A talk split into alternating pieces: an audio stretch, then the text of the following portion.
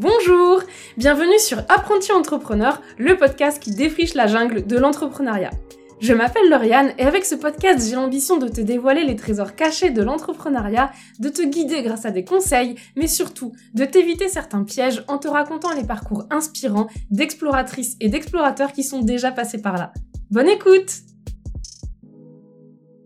Hello, coucou J'espère que tu vas bien. Bienvenue dans un nouvel épisode d'Apprenti Entrepreneur, un épisode où on va rentrer dans du concret, où on va répondre à une question très très très très souvent posée.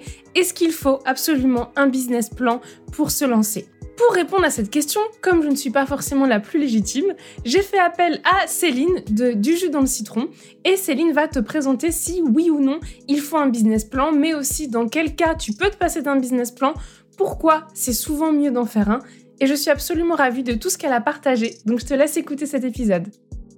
Bonjour Céline Bonjour Lauriane Comment vas-tu? Ben écoute, ça va très bien. Pour les personnes qui ne te connaîtraient pas, est-ce que tu pourrais te présenter rapidement et présenter ce que tu fais? Oui, bien sûr. Euh, donc en fait, moi, je suis un peu Madame Rentabilité de Du jus dans le citron.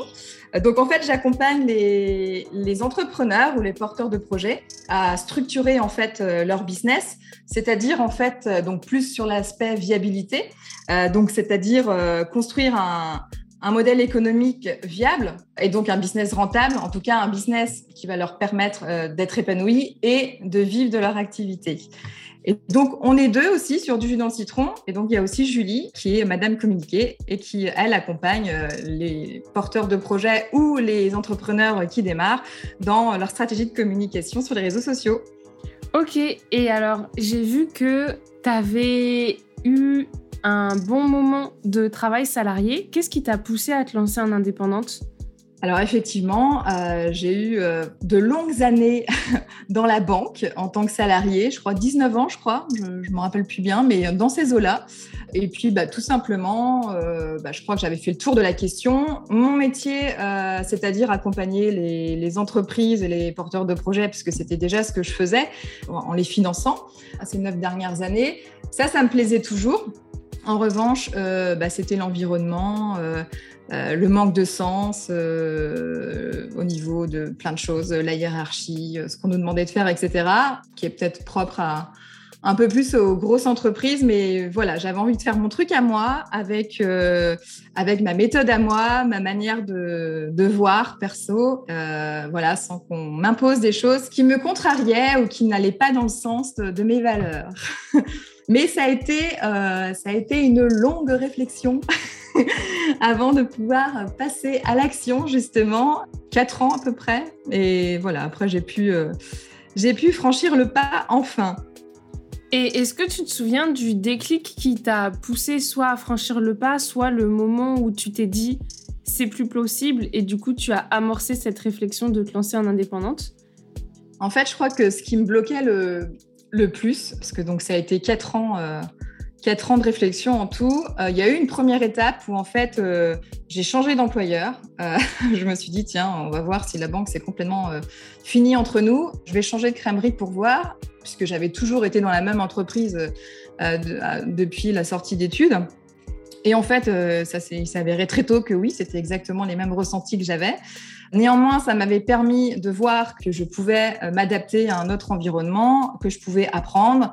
Donc, je pense que au niveau euh, développement personnel, mine de rien, euh, ça m'a ça m'a un peu aidé. Et puis, le fait de me dire, euh, bah, finalement, euh, si je quitte l'entreprise euh, et que ça ne fonctionne pas, par exemple, mon business, puisque ma peur principale, bizarrement pour Madame Rentabilité, c'était de ne pas pouvoir vivre de mon activité et donc de ne pas avoir assez d'argent. Donc, je me suis dit, en fait, même si ça fonctionne pas, même si j'arrive pas à en vivre, de toute façon, je ne veux pas retourner en banque. De toute façon, voilà, ma santé mentale commençait un peu à décliner. Donc voilà, quelques signes physiques aussi. donc euh, pour me le faire voir, pour me le faire comprendre.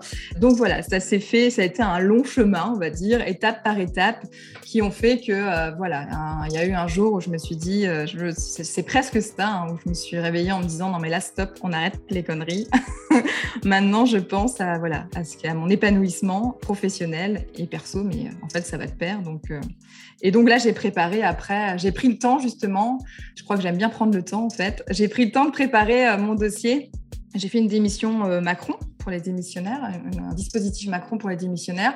Donc j'ai mis un an en fait à préparer mon dossier euh, pour pouvoir démissionner et ne pas justement dépendre d'une rupture conventionnelle. Déjà, merci beaucoup parce que c'est quelque chose que je ne connaissais pas. Donc, je suis sûre qu'il y a déjà beaucoup de personnes qui vont se dire Mais attends, qu'est-ce que c'est que ce truc? Je vais aller regarder tout de suite. Mais ce qui m'intéresse aussi beaucoup, c'est que tu t'es présentée comme euh, Madame, euh, Madame, euh, j'allais dire responsabilité, pas du tout, comme Madame rentabilité. Est-ce que tu peux expliquer comment tu parviens à faire ça? Bah, en fait, je crois que je m'inspire tout simplement de mon propre parcours et puis en plus bah, de mon expertise qui est quand même euh, justement en banque, c'était euh, un porteur de projet ou un entrepreneur venait à moi, il faisait un business plan qu'il me présentait parce qu'il me sollicitait pour un financement et moi j'étais chargée d'évaluer le risque et la viabilité en fait de son projet ou de son entreprise pour savoir si euh, l'organisme qui m'embauchait pouvait lui prêter de l'argent. Et donc tout ce qui est prévisionnel, calcul de rentabilité, risque et tout ça, déjà à la base, c'est mon expertise et puis c'est mon dada. Et donc, moi, je me suis inspirée de mon propre parcours, c'est-à-dire bah, d'une personne euh, qui a probablement plein de choses à dire et plein de choses à apporter, mais qui a peur voilà, de s'affirmer et de, franchir le pas de l'entrepreneuriat, bizarrement, alors, euh, alors que j'en accompagnais tous les jours. Mais bon, je crois que c'est encore différent. Et donc, associer un peu, on va dire, chiffres et humanité, c'est-à-dire en tenant compte euh, des peurs, justement, du passage à l'action, de la peur de ne pas pouvoir vivre de son activité, en s'apportant des preuves, puisque c'est ce que j'ai fait aussi pour moi. Et donc, peut-être qu'il y a, euh, j'ai l'impression qu'il y a quand même d'autres personnes qui fonctionnent comme moi, bah, c'est-à-dire que, euh, ont besoin de se prouver avant de se lancer, bah, qu'ils devront, parce qu'ils ont besoin de tant d'euros pour vivre tous les mois, euh, bah, ils devront faire en fait tant de chiffre d'affaires de leur nouvelle activité parce qu'ils ont prévu de, de créer tant d'offres, telle offre ou telle offre. Et que euh, bah, ce chiffre d'affaires, ça va correspondre du coup à X euh, offres vendues, un temps d'offres vendues, et concrètement, avec les ressources dont on dispose, est-ce qu'on se voit, est-ce qu'on peut se lancer en fait sereinement dans son nouveau projet, dans son entreprise ou dans son business, mais en tenant compte bah, bien sûr de tout ça, de tous ces moments de doute, de tous ces moments de, de manque de confiance en soi, de légitimité, qui ont pu moi me me traverser au démarrage, mais aussi avant. Euh, voilà, c'est chiffre et humain un petit peu, en fait, si tu veux. et tu as prononcé le mot redoutable de business plan. Le mot qui fait un peu peur pour les entrepreneurs euh, qui se débutent ou pour les gens qui justement hésitent à se lancer dans l'entrepreneuriat. Est-ce que, avec des mots simples, tu pourrais essayer de résumer ce que c'est un business plan et surtout à quoi ça sert?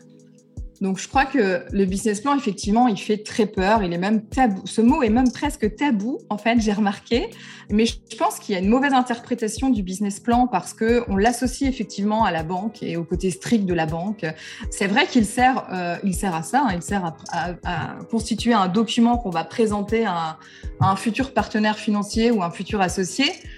Mais au-delà de ça, euh, donc ça, on va dire, c'est une partie, euh, c'est une petite partie, enfin non, c'est une partie des personnes qui, qui, sont obligées de faire un business plan. Mais au-delà de ça, je crois que quand on lance euh, son entreprise, qu'on ait besoin ou pas de financement, il y a énormément d'entrepreneurs, de freelance qui se lancent sans avoir besoin de financement. Moi-même, j'en ai pas eu besoin pour me lancer.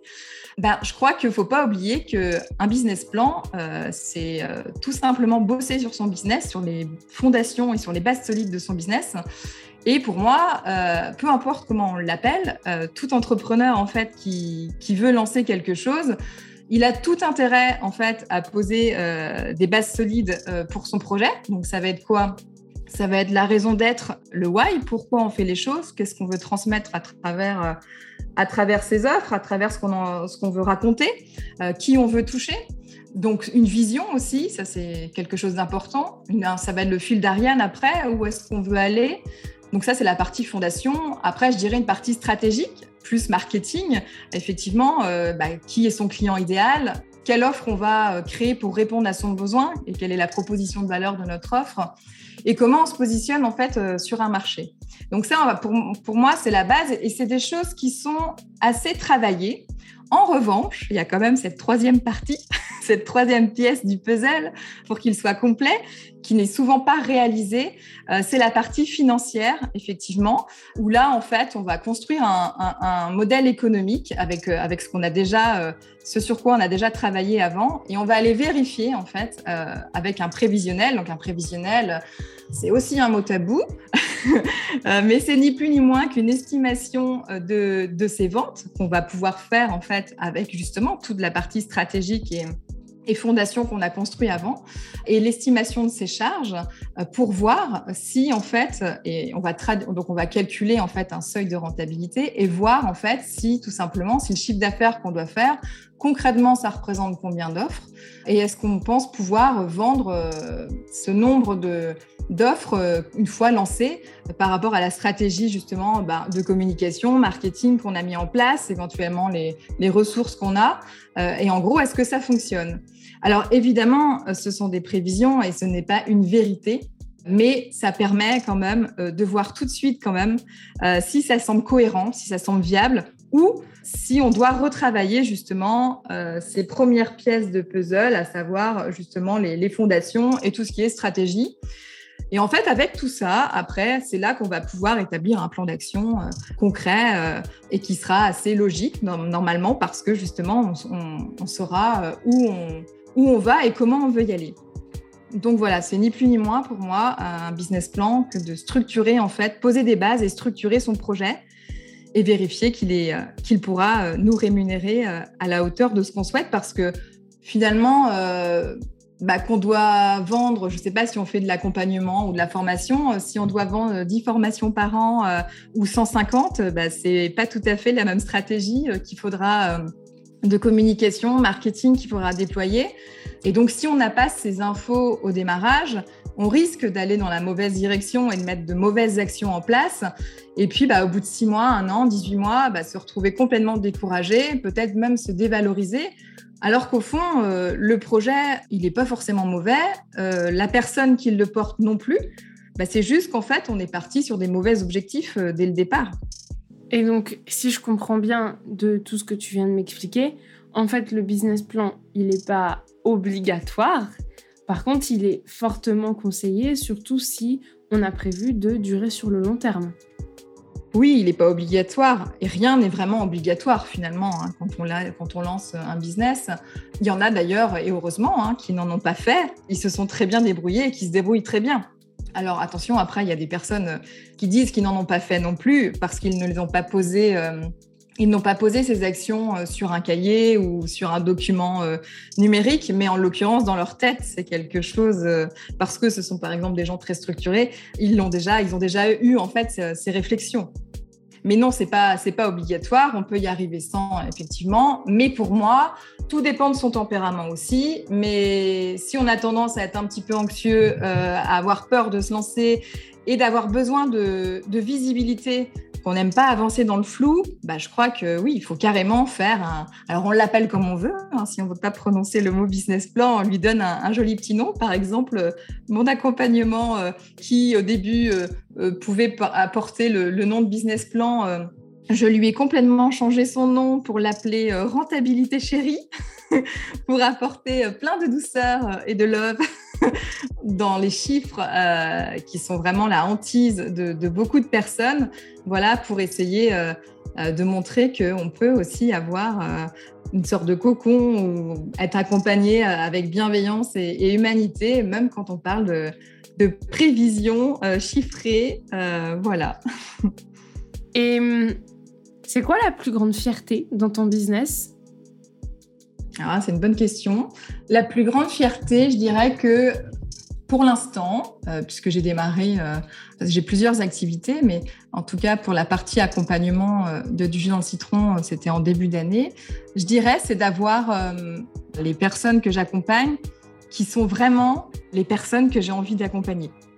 Elles sont, je dis elles parce que j'ai que des femmes pour l'instant en tout cas, et c'est vraiment des personnes qui sont exceptionnelles et que j'avais envie de, c'est vraiment ce type de personnes que j'avais envie d'accompagner, c'est-à-dire je vais faire le profil un petit peu, euh, des femmes qui ont plein de choses à, dire, à raconter, qui ont plein de choses à, apporter, mais voilà, qui manquent un petit peu de confiance en elles, beaucoup parfois, qui sont prêtes à fournir un effort euh, important quand même pour, euh, en tout cas, sortir de leur zone de confort pour réussir. Alors quand je dis réussir, attention, hein, je ne parle pas d'un résultat ou d'un chiffre d'affaires à 10 ou 20 000 euros par mois.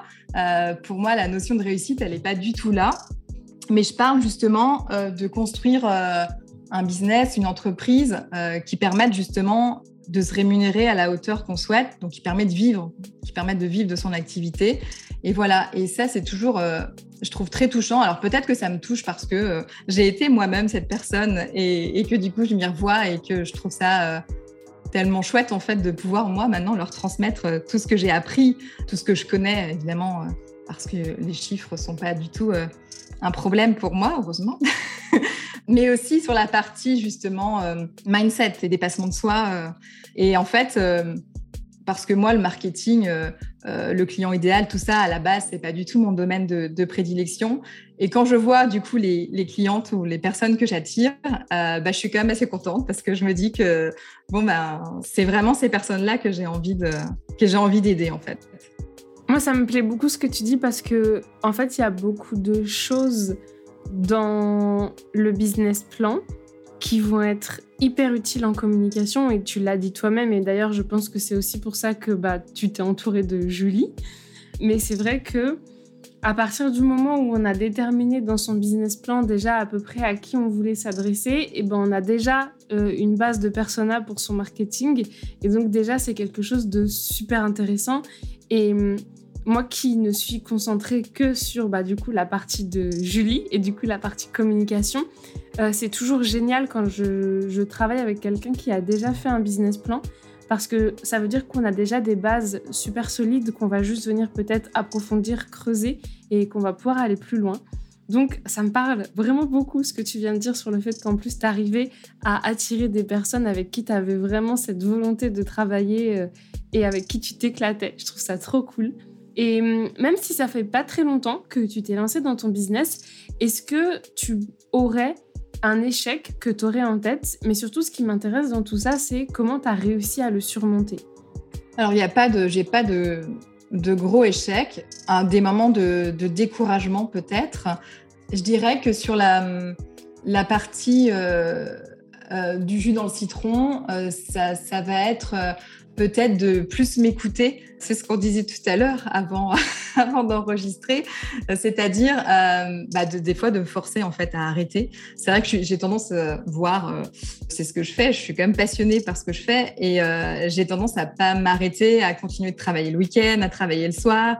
Et donc des fois j'arrive à des moments en fait d'épuisement. Et en fait, alors c'est pas encore, euh, ça doit pas être encore au top hein, puisque j'ai un labago. Mais en tout cas, j'essaye d'apprendre euh, petit à petit, voilà, à détecter aussi les, les messages euh, que ma tête et mon corps m'envoient. Si je pouvais entendre ma tête avant mon corps, ce serait bien. Parce qu'au début, c'est vrai qu'au début, c'était, j'avais émotionnellement, j'avais un petit peu de mal à tout canaliser dans toute cette nouveauté. Et puis, bah, je crois que là, c'est voilà. En tout cas, je me sens plus sereine je pense que j'ai surmonté aussi euh, quelques-unes de, mes peurs aussi. Donc, je me fais un peu violence sur certaines choses. Et puis, euh, comme je suis convaincue que bah, c'est en faisant, euh, en expérimentant qu'on apprend et puis qu'on prend confiance en soi, etc. Enfin, j'allais dire que c'est un cercle vicieux, mais c'est plutôt un cercle vertueux en fait. Et donc, j'en suis, voilà, j'en suis convaincue. Donc, mais des fois, voilà, je pense que c'est un peu comme tout le monde. Il faut se mettre un petit coup de pied au cul.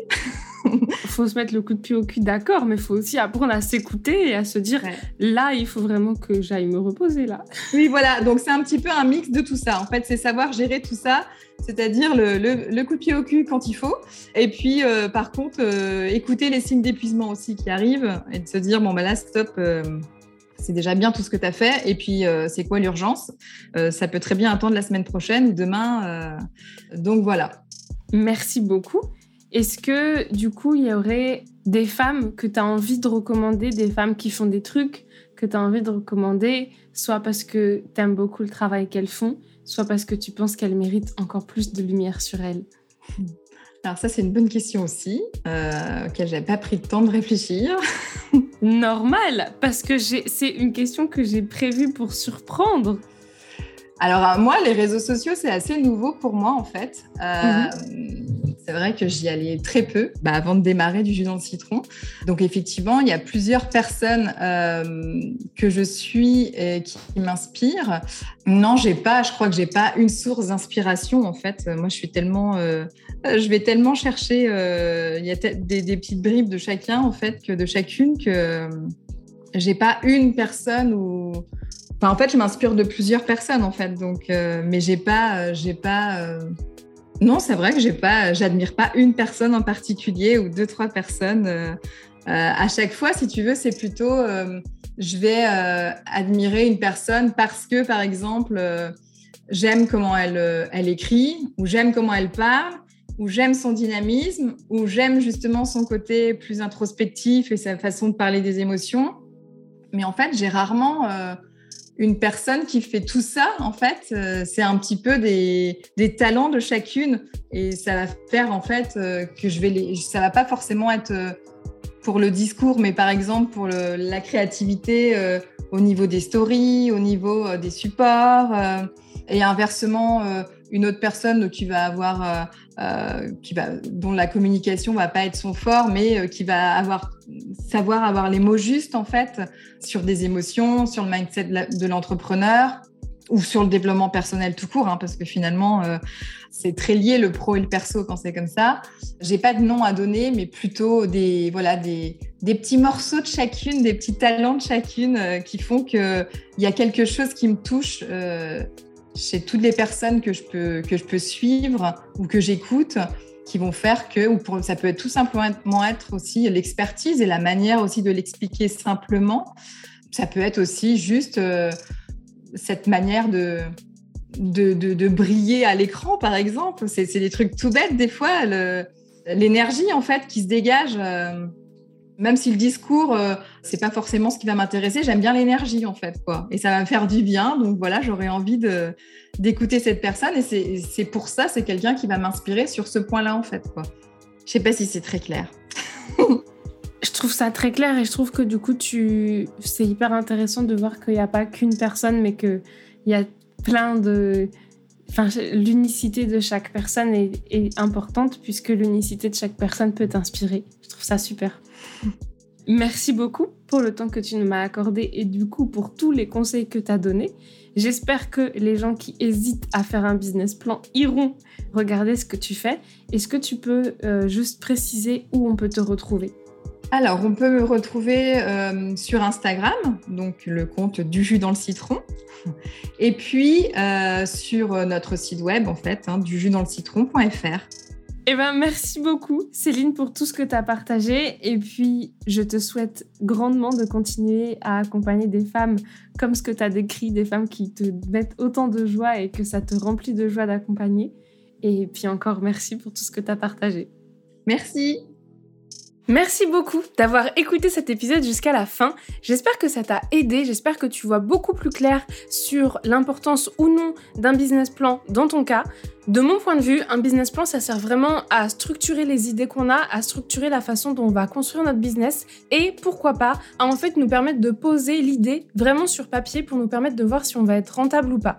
Donc, moi, je trouve ça vraiment très cool. D'ailleurs, dans l'épisode qui s'appelle Les formations que j'ai suivies, je te partageais que j'avais suivi une formation qui s'appelait Business Plan Passion, justement parce que ça m'avait beaucoup permis de structurer ma pensée, de savoir où j'allais avec Get Tu pourras bien évidemment retrouver toutes les informations sur Céline et toute la retranscription de cet épisode dans la partie blog du site de Get On se retrouve sur Instagram si tu veux encore plus de conseils communication et marketing. Et en attendant, je te souhaite une très belle soirée ou une très belle journée selon quand tu écoutes cet épisode. Bisous à la semaine prochaine